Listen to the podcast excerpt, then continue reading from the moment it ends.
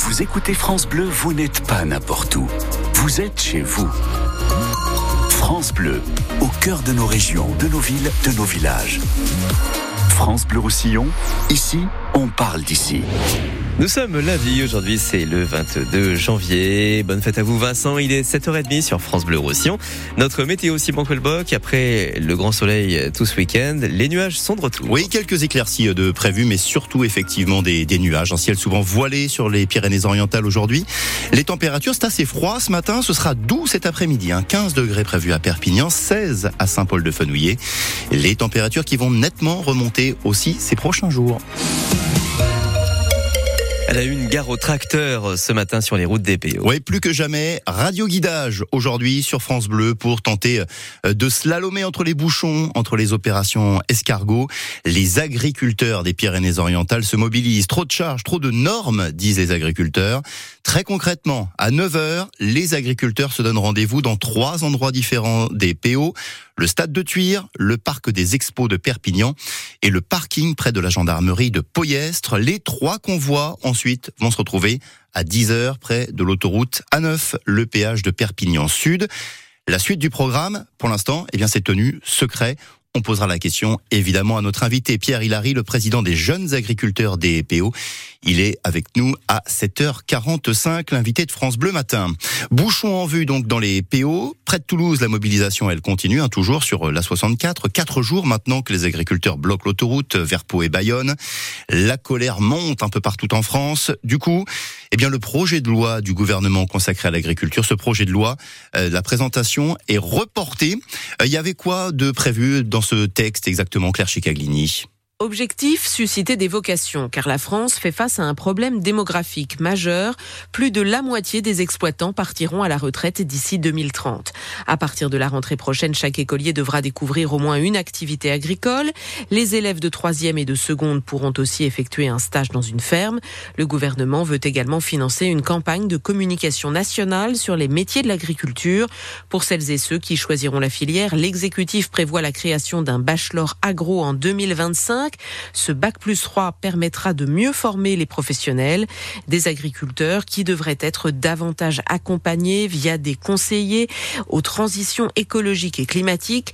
Dès cette année, un fonds en faveur de la souveraineté alimentaire devrait aussi être créé. Il sera doté de 180 millions d'euros. Ces pistes présentées en décembre seront enrichies ou modifiées afin de répondre à la colère actuelle des agriculteurs. Le projet de loi donc reporté. Le Premier ministre Gabriel Attal lui reçoit aujourd'hui le président du syndicat FNSEA à Matignon.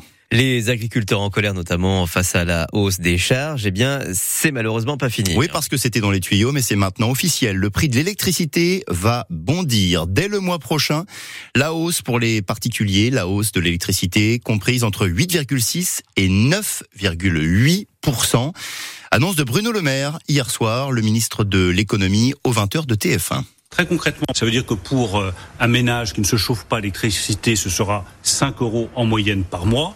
Et pour le ménage qui se chauffe à l'électricité, qui a deux enfants, qui a une maison individuelle, ce sera en moyenne 18 euros par mois. Alors c'est une décision difficile, mais c'est une décision qui est nécessaire pour garantir notre capacité d'investissement dans de nouvelles capacités de production électrique et puis pour sortir définitivement du quoi qu'il en coûte. Nous revenons à la normale. Et ce n'est pas fini, hein. une nouvelle hausse est déjà programmée pour février 2025. L'association de consommateurs CLCV dénonce une hausse violente et sans compensation pour les plus précaires. Écoutez son président Jean-Yves Manot. La hausse aurait pu être décalée dans le temps, me semble-t-il, euh, au mois d'août, euh, par exemple, après la saison euh, hivernale, qui aurait eu moins de conséquences sur le budget des ménages. Il n'y a même pas de revalorisation du chèque énergie. De toute façon, aujourd'hui, il y a en France un problème de revenus qui touche 50% de la population française. Tout ceci était insupportable pour beaucoup de Français qui n'ont pas la capacité financière de supporter ces charges complémentaires et la hausse de l'électricité, la hausse des tarifs, donc effective dès le mois prochain à partir du 1er février. La justice est six ans après le procès des attentats de Trèbes et de Carcassonne. Ces attaques terroristes avaient fait quatre morts dans l'Aude en mars 2018. Parmi les victimes, le colonel Arnaud Beltrame. Le gendarme s'était constitué prisonnier pour permettre la libération d'une otage. Le terroriste avait lui été abattu lors de l'assaut du GIGN, mais sept de ses proches sont jugés durant un mois devant la cour d'assises spéciale à Paris.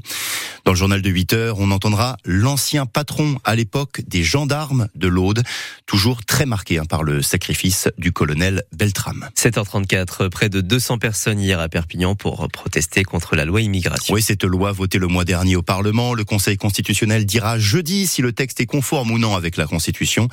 Hier, en attendant, la CGT a compté en tout 150 000 manifestants euh, à travers la France, moitié moins selon le ministère de l'Intérieur. À la montagne, deux chiens de chasse toujours coincés ce matin en Capcir sur la commune de Formiguère, les deux chiens bloqués dans un trou de terrier. Des pompiers spécialisés doivent intervenir dès le lever du jour.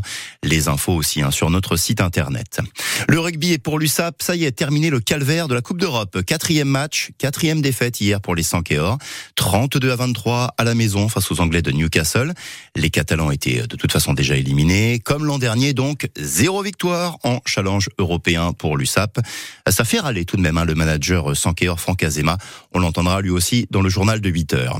À Serré aussi, ça doit râler. En Fédéral 1, le Serré sportif s'incline chez le dernier de la poule hier à Grasse. Défaite 20 à 18 avec un essai encaissé en toute fin de match. En Fédéral 2, succès de Prades et d'Argelès. En revanche, la Salanque, elle, a perdu. Et puis en foot, l'OM ne gagnera pas la Coupe de France cette année. Marseille éliminé hier dès les 16e de finale. Élimination au tir au but face à Rennes.